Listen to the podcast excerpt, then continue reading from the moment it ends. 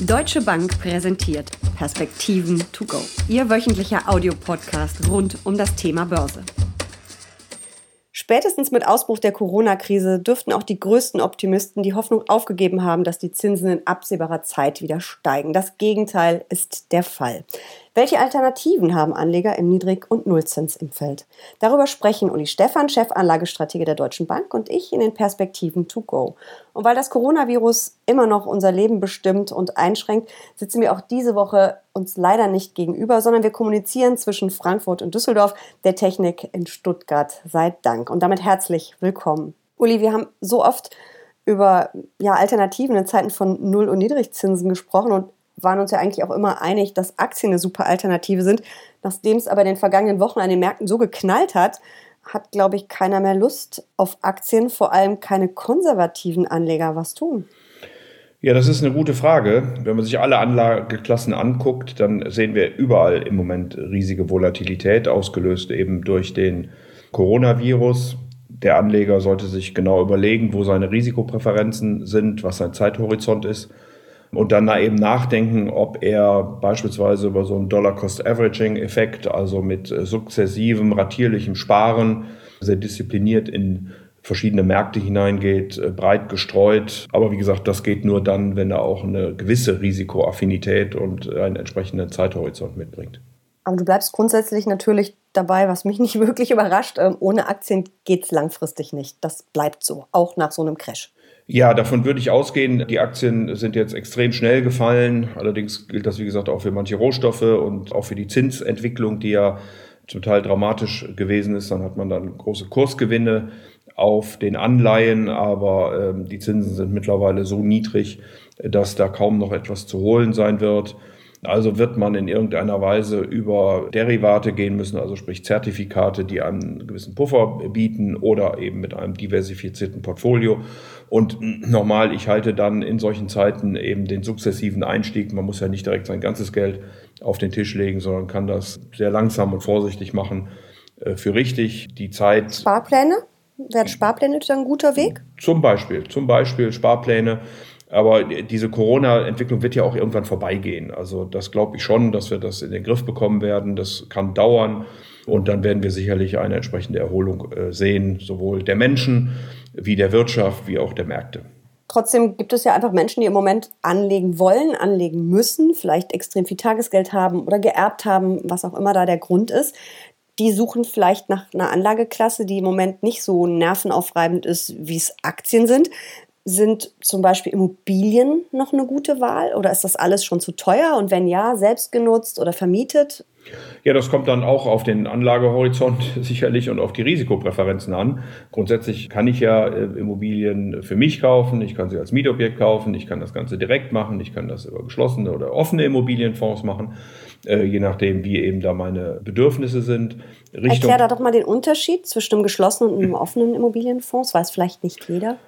Ja, zunächst mal sind beides Fonds. Also ich äh, beteilige mich mit mehreren anderen an dann einem oder verschiedenen Objekten. Äh, bei geschlossenen Fonds ist das genauer definiert und die Laufzeit dann auch entsprechend länger bei offenen Immobilienfonds mit den gewissen Restriktionen, die der Gesetzgeber ja nach der großen Finanzkrise, also vor zehn Jahren eingeführt hat, kann man doch sehr viel flexibler dort hineingehen und auch wieder liquidieren dann nach einer gewissen Zeit. Also insofern sind das unterschiedliche Möglichkeiten, einfach sich diesen Märkten zu nähern.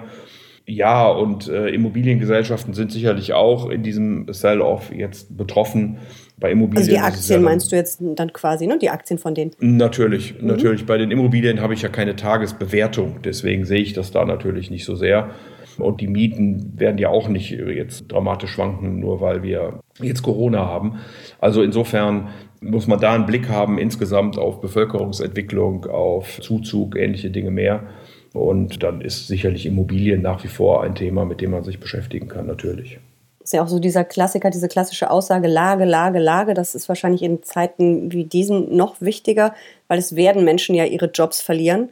Und wahrscheinlich wird es Großstädte anders treffen als die ländliche Bevölkerung. Also man muss da schon so ein bisschen das Umfeld oder noch mehr als sonst das Umfeld im Auge haben. Das ist mit Sicherheit richtig. Das kommt jetzt darauf an, wie lange diese Krise denn dauert. Wir haben ja beispielsweise in der großen Finanzkrise viele Dinge richtig gemacht äh, als Bundesrepublik Deutschland. Da wurde Kurzarbeit eingeführt und insofern mussten die Betriebe die Menschen nicht entlassen, hatten aber dann eben auch die Möglichkeiten, die Kapazitäten nach der Krise wieder sehr schnell raufzufahren. Und wir hatten damit eine entsprechende Erholung äh, in Deutschland. Und mir scheint es so, als ob die Regierung zumindest im Moment an die gleiche Richtung denken würde. Mhm. Es gibt ja so einen neben Immobilien zweiten Dauerbrenner der sicheren Häfen, das ist Gold. Aber selbst das ist ja in dieser Corona-Krise zeitweise mächtig unter die Räder gekommen. Hat das so als Anlagealternative ausgedient oder war das überhaupt jemals eine Alternative in so zinsarmen Zeiten? Ja, gerade in zinsarmen Zeiten ist Gold natürlich eine Alternative, weil es eben auch keine Zinsen bringt und damit die Opportunitätskosten relativ gering sind.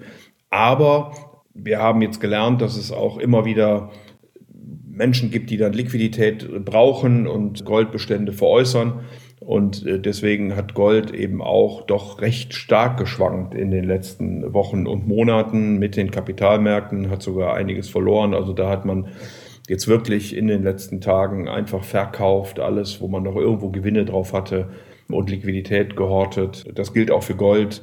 An sich hat es aber davor in den Monaten doch eine ganz gute Rolle gespielt als sicherer Hafen und hat eben zumindest anders reagiert als Aktienmärkte, hat also zur Diversifikation beigetragen. Nun sind ja ähm, rund um den Globus in Folge der Krise die Zinsen wieder weiter gesenkt worden und zwar massiv gesenkt worden. Das heißt, Anleihen sind noch viel weniger eigentlich eine Anlagealternative. Aber man hat schon ganz gute Kursgewinne einfangen können. Das war im vergangenen Jahr schon so, aber es ist natürlich jetzt auch wieder so. Soll man da drin bleiben? Ist das noch ein Blick wert oder lässt man da besser die Finger von? Man muss ein bisschen aufpassen mit der pauschalen Aussage, dass Zinsen gesenkt worden sind äh, durch die Notenbanken. Das können sie nämlich oder machen sie nur am kurzen Ende. Also üblicherweise sogar nur im Zinssatz, wo sich Banken über Nacht Geld leihen können und alles andere geschieht dann in der Regel am Kapitalmarkt. Diese Kapitalmarktzinsen, also wenn ich dann auf fünf oder auf zehn Jahre gehe, die werden von den Notenbanken aber mittlerweile so beeinflusst, indem sie eben Anleihen kaufen mit diesen Laufzeiten. Damit ziehen sie dann die Kurse nach oben und drücken dort die Zinsen ein Stück runter. Das haben sie beides gleichzeitig bekannt gegeben. Insofern sinkt sozusagen die ganze Zinsstrukturkurve von einem Tagszins bis zu 30 Jahren Zinsen und wird hier von den Notenbanken beeinflusst. Wir waren im Extremfall im zehnjährigen Bundesanleihen bei minus 0,95 oder so. Das war ein Rekord, oder? Negativrekord, oder? Das war ein Negativrekord. Die Amerikaner haben es aber auch gemacht. Also da waren es dann 0,3 positiv, aber auch nur 0,3. Also man hat da schon die Zinsen, auch die langen, dramatisch gedrückt mit entsprechenden Kursgewinnen. Ich glaube nicht, dass das äh, in diesem Maße wiederholbar ist, aber wie gesagt, auch da haben wir in den letzten zehn Jahren sicherlich immer wieder dazugelernt, was alles möglich ist. Das Pulver nur für neue Krisen wird langsam eng. Das sieht man ja auch auf die Reaktion der Märkte nach den entsprechenden Notenbank-Bekanntgebungen in den letzten Tagen. Du hattest gerade schon ähm, Zertifikate, Derivate angesprochen als Alternative in dieser Null- und Niedrigzinsphase. Was könnte man da konkret sich mal angucken als Anleger? Ja, man kann natürlich dann eben mit gewissen Puffern in den Markt gehen. Also man muss immer sagen, es gibt grundsätzlich zwei verschiedene Risiken im Markt. Das eine ist das Einzeltitelrisiko, das kriege ich mit Diversifikation gelöst. Also Fonds und ETFs breit streuen. Mhm. Breit streuen. Das zweite ist dann das sogenannte Marktrisiko, was wir im Moment eben erleben. Dann ist es völlig egal, in welchem Einzelwert ich bin oder in welchem Sektor ich investiert bin. Es geht einfach alles runter. Und vor diesem Risiko kann ich mich nur mit entsprechenden Puffern über Zertifikate, Absicherungen etc.